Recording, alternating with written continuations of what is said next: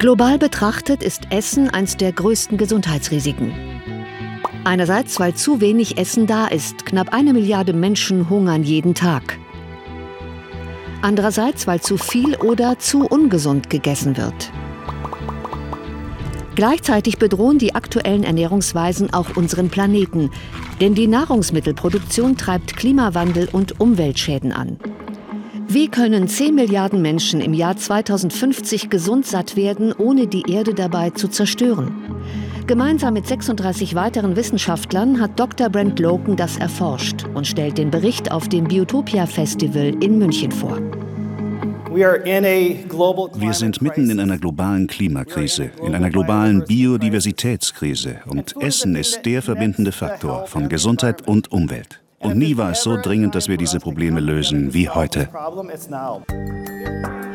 Zunächst haben die Wissenschaftler festgelegt, welche Ernährung aus gesundheitlicher Sicht optimal wäre und dann Belastungsgrenzen der Erde einkalkuliert. Klimawandel, Flächen- und Wasserverbrauch, Nährstoffkreisläufe und Biodiversität. So entstand erstmals ein Ernährungsplan für den gesamten Planeten, die Planetary Health Diet. So here's the diet. Sie wollen wissen, was Sie ab heute essen sollten? Das hier. Was muss sich ändern? Das ist heute die durchschnittliche Ernährung in Deutschland. Viele tierische Produkte mit viel rotem Fleisch, rund 130 Gramm am Tag. Schlecht für uns und die Umwelt. Und so sieht die Planetary Health Diet aus. Viel Gemüse und Obst, Vollkorngetreideprodukte, pflanzliches Protein aus Hülsenfrüchten und Nüssen und ungesättigte Pflanzenfette. Tierische Produkte dagegen kaum noch. Vor allem rotes Fleisch. Pro Tag nur 14 Gramm, gut ein Zehntel des bisherigen Konsums. Das bedeutet täglich nur ein bisschen Milchprodukte, einmal pro Woche Geflügel, Fisch und Eier, aber maximal ein bis zweimal pro Monat ein Steak. Und all das werden Veganerin Patricia und Fleischesser Tizian eine Woche lang ausprobieren. Ich war jetzt gerade zum ersten Mal einkaufen, ähm, wie ihr hier sehen könnt.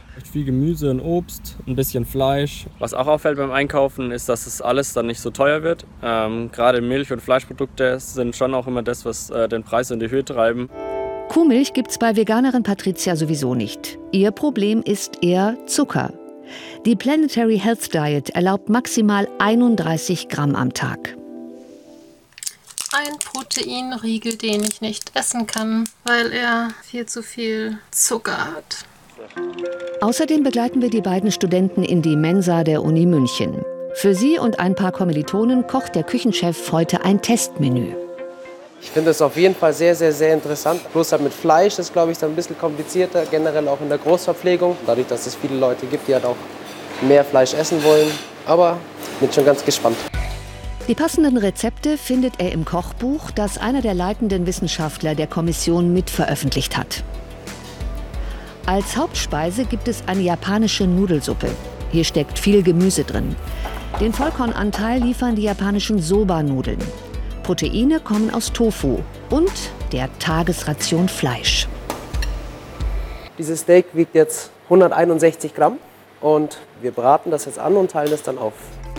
Genau 14 Gramm Rind pro Portion. Und ein Drittel Ei. Das ist die empfohlene Maximalmenge pro Tag.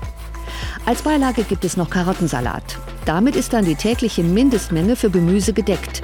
Sesam und Sesamöl liefern ungesättigte Fettsäuren und Linsen extra Eiweiß. Was die anderen Studenten wohl vom Menü der Zukunft halten werden. Sie kannten die Planetary Health Diet bisher nicht. Also ich glaube, das ist ungefähr eins zu eins meine Ernährung. Nur einen minimalen Anteil an tierischen Produkten, einfach der Nachhaltigkeit wegen. Davon wird man dann wirklich auch satt. Und wenn, kann man sich dann auch äh, das bessere Fleisch leisten, weil man halt nicht ja. jeden Tag Fleisch isst. Nachtisch gibt's natürlich auch noch. Auch das geht vollwertig und komplett planetary healthy. Zum frisch gebackenen Früchtecrumble gibt's sogar noch Bananeneis, das einzig aus gefrorenen Bananen besteht. Ziemlich gesund. Am Ende sind alle satt und zufrieden. Es hat geschmeckt. Und für Tizian und Patricia geht es noch den Rest der Woche so weiter. Nächster Tag. Ich glaube tatsächlich, dass das Frühstück die einfachste Mahlzeit am Tag ist, weil man hier sowieso einfach zum Beispiel beim Müsli sich Sachen zusammenmischt. Patricia braucht vor allem mehr ungesättigte Fettsäuren. Ja, das Leinöl ist natürlich der absolute King. 18 Gramm ungesättigt einfach, 64 Gramm mehrfach ungesättigt. Das gibt es den Rest der Woche öfter. Und gebraten wird mit Rapsöl anstatt Butter. Den Süßkram ersetzt Patricia durch Nüsse. Tizian muss seinen Fleischkonsum im Blick behalten. Heute Mittag gibt es dann Chili con Carne. Das ist alles ganze entsprechende Richtlinie. Viel natürliches Eiweiß, äh, viel Gemüse, bisschen Fleisch. Also es ist eigentlich mein ganz, ganz normales Rezept, äh, bisschen Fleisch reduziert. Das Fazit nach sieben Tagen Selbstversuch. Die Vorgaben waren mir sonst allgemein etwas zu ungenau und zu anpassbar. Da wäre noch sowas wie ein Handbuch ganz praktisch. Wenn man den Ernährungsplan im Kopf hat äh, und generell auf mehr Gemüse und äh, mehr Nüsse und Hülsenfrüchte achtet und einfach weniger Fleisch isst, äh, dann sollte das echt kein Problem sein.